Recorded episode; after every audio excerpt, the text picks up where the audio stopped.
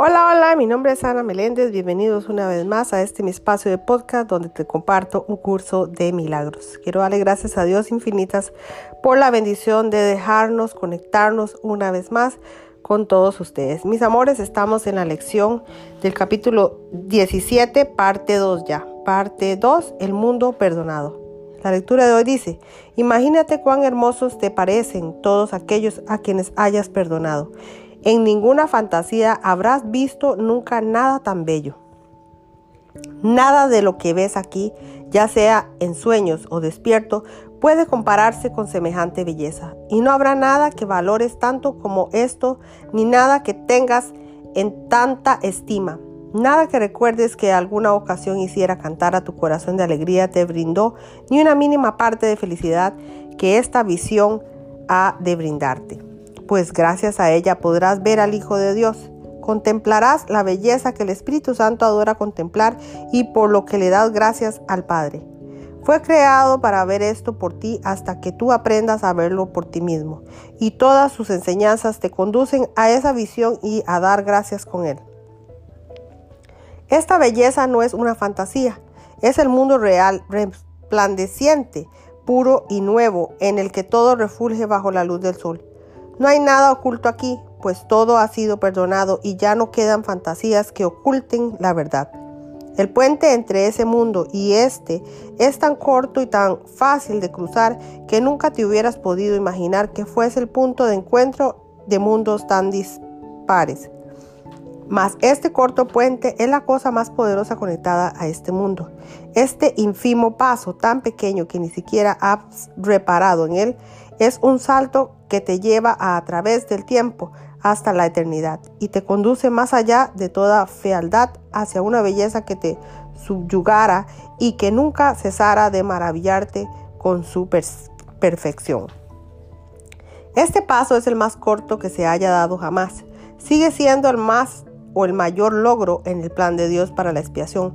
Todo lo demás se aprende, pero esto es algo que no, no, esto es algo que se nos da y que es completo en sí mismo y absolutamente perfecto. Nada excepto aquel que planeó la salvación podría completarlo tan perfectamente. El mundo real en toda su belleza es algo que se aprende al alcanzar. Todas las fantasías se desvanecen y nada ni nadie continúa siendo prisionero de ellas y gracias a tu propio perdón ahora puedes ver. Lo que ves, sin embargo, es únicamente lo que inventaste, excepto que ahora la bendición de tu perdón descansa sobre ello. Y con esta última bendición que el Hijo de Dios se da a sí mismo, la percepción real nacida de la nueva perspectiva que ha aprendido habrá cumplido su propósito. Las estrellas se desvanecerán en la luz y el sol que iluminó al mundo para que su belleza se pudiera apreciar desaparecerá.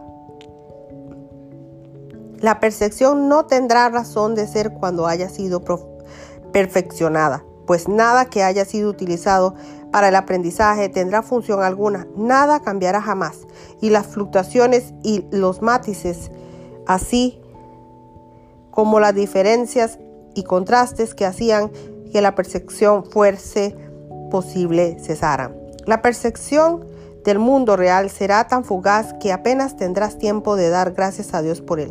Pues una vez que hayas alcanzado el mundo real y estés listo para recibir a Dios, Él dará de inmediato el último paso.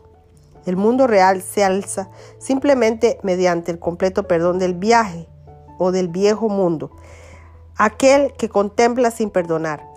El gran transformador de la percepción emprenderá contigo un examen minucioso de la mente que dio lugar a ese mundo y te revelará las aparentes razones por las que lo construiste.